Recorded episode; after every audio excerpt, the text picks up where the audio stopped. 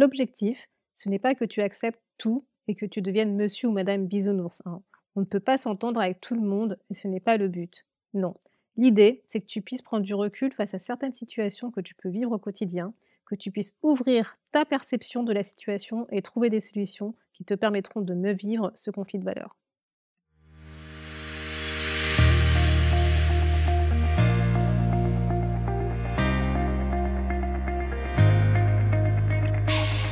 Tous et à toutes, vous êtes sur le podcast Le quart d'heure d'Inspire Action. Moi c'est Waifa, votre coach en transformation de vie. Chaque semaine, retrouvez dans ce podcast des outils pour développer votre self-awareness, des actions à réaliser pour démarrer votre transformation, ainsi que des témoignages de personnes comme vous et moi qui ont décidé de devenir l'architecte de leur vie. Alors, installez-vous tranquillement et prenez de quoi écrire. Hello la tribu, j'espère que tu vas bien et que tu es en forme pour cet épisode.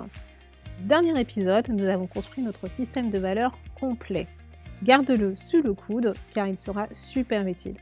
D'ailleurs, un petit truc que je te partage, j'ai écrit mes valeurs dans une note sur mon téléphone avec la date de la dernière mise à jour.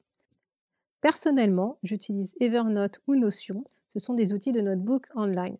Ce sont des outils super pratiques et tu peux avoir sous le coude toutes tes notes, que ce soit dans ton téléphone portable ou sur ton PC. Donc comme je disais, garde sous le coude ton système de valeurs. Notre système de valeurs évolue avec le temps. Tu comprendras pourquoi dans quelques épisodes. Et pour cela, il faut se prévoir du temps pour repenser à ce système. Moi, j'essaye de le faire au moins deux fois par an. Et honnêtement, j'ai encore des doutes sur certaines valeurs, mais c'est pas grave. Justement, il faut le tester pour savoir si nous avons bien identifié les bonnes valeurs. Et quand tu fais face à certaines expériences de vie, tu peux encore mieux comprendre ces valeurs et les réajuster. Donc aujourd'hui, je vais faire un focus sur les conflits de valeurs avec soi ou encore les conflits de valeurs internes. Un conflit de valeurs interne, c'est quand tu n'es pas d'accord avec toi-même ou quand tu n'arrives pas à prendre une décision ou à faire un choix. Tu vois, par exemple, quand tu es devant un super gâteau au chocolat et que tu as décidé de suivre un régime pour garder la forme en même temps. Pour certains, la question ne se posera même pas, ils vont pas manger le gâteau. Mais pour d'autres, eh ben, la question, ils pourraient se la poser. Est-ce que je mange le gâteau? Est-ce que je ne le mange pas? Ben, Normalement, la réponse devrait être claire pour toi quand tu te trouves dans ce genre de situation. Mais si ce n'est pas le cas, c'est que tu te trouves face à un conflit de valeurs interne. C'est quand deux valeurs importantes pour toi t'amènent à devoir faire un choix qui, a priori, t'amène vers deux chemins différents. Voire parfois, c'est un conflit avec une somme et même valeur, mais deux comportements différents qui vont découler de cette valeur. Il faut que tu gardes en tête que nos comportements ne sont pas nos valeurs. Les comportements, c'est ce que tu vas observer chez toi et les autres, et c'est à partir de ces comportements que tu vas essayer de comprendre la valeur qui est importante. Et donc, si nos comportements ne soutiennent pas nos valeurs et remettent en question une partie de nous, alors nous sommes en proie à un conflit interne de valeurs. Dans l'épisode numéro 2, je disais que notre vie reflète nos valeurs. Autrement dit, nos comportements reflètent nos valeurs. Tu es en phase, aligné avec toi-même, quand tes actions et tes comportements sont alignés avec tes valeurs. C'est pour ça que quand quelqu'un agit à l'encontre de ta perception des valeurs, tu n'es pas OK avec la situation. C'est ce que nous avons vu dans l'épisode numéro 3, les conflits de valeurs externes. Et cette règle s'applique également pour toi tu peux également te retrouver face à deux choix à faire. Les deux choix permettent de satisfaire des valeurs importantes pour toi et pourtant, ces choix t'amènent dans deux directions différentes. D'où l'importance de connaître son échelle de valeurs. C'est ce qu'on a vu dans l'épisode précédent, l'épisode numéro 4. Parce que si tu connais les valeurs qui sont les plus importantes pour toi, eh ben, ton choix te semblera plus raisonné. Ok, là tu vas me dire, c'est super, je sais que je peux être face à des conflits de valeurs, que ce soit externes ou internes, mais qu'est-ce qu'on fait dans ce genre de situation? Eh bien, je vais te proposer quelques petits trucs pour travailler dessus. Déjà, aie en tête que l'objectif, ce n'est pas que tu acceptes tout et que tu deviennes monsieur ou madame bisounours. On ne peut pas s'entendre avec tout le monde et c'est pas du tout le but. Non, l'idée c'est que tu puisses prendre du recul face à certaines situations que tu peux vivre au quotidien, que tu puisses ouvrir ta perception, de la situation et trouver des solutions qui te permettront de vivre au mieux ce conflit de valeurs. Voilà mon intention.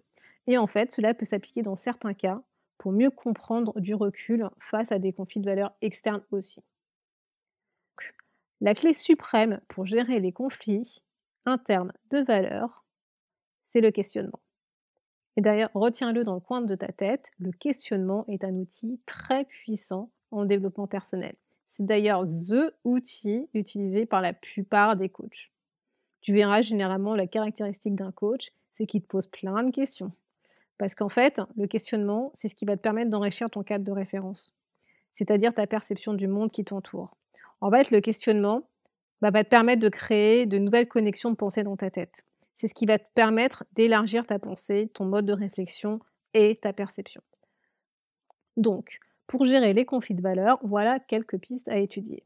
Déjà, premièrement, on l'a vu dans l'épisode précédent, définis ta hiérarchie de valeurs.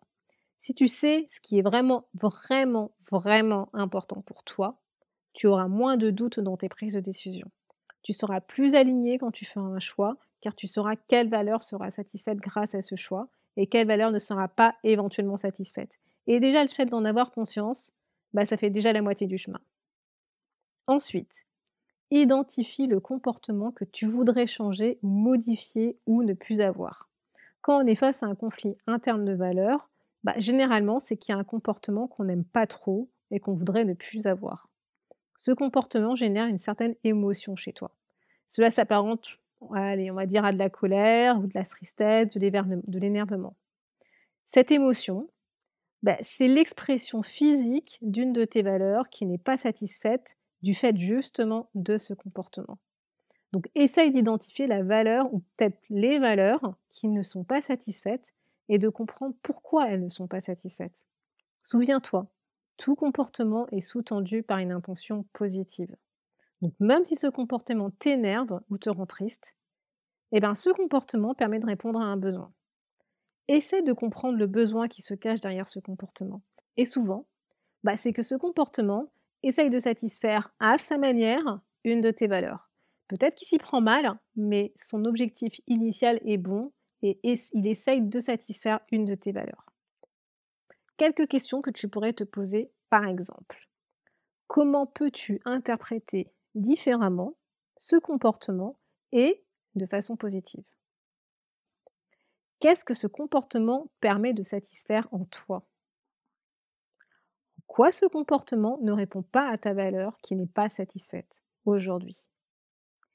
Quel autre comportement pourrais-tu avoir qui permettrait de satisfaire ta valeur et qui répondrait aux besoins couverts par le comportement que tu voudrais changer? Ouais, et ouais, là les questions commencent à être compliquées. Encore une fois, et je vais le répéter très souvent, garde toujours en tête que chaque comportement cache une intention positive même si elle n'est pas visible au premier abord, du point de vue de la personne qui a ce comportement, son intention est toujours bonne pour elle. Dans son cadre de référence, oui, mais quand même bonne pour elle. Et ça s'applique pour toi. Donc le challenge du jour sera que tu t'entraînes à justement challenger ta perception en te posant les questions que nous avons vues précédemment.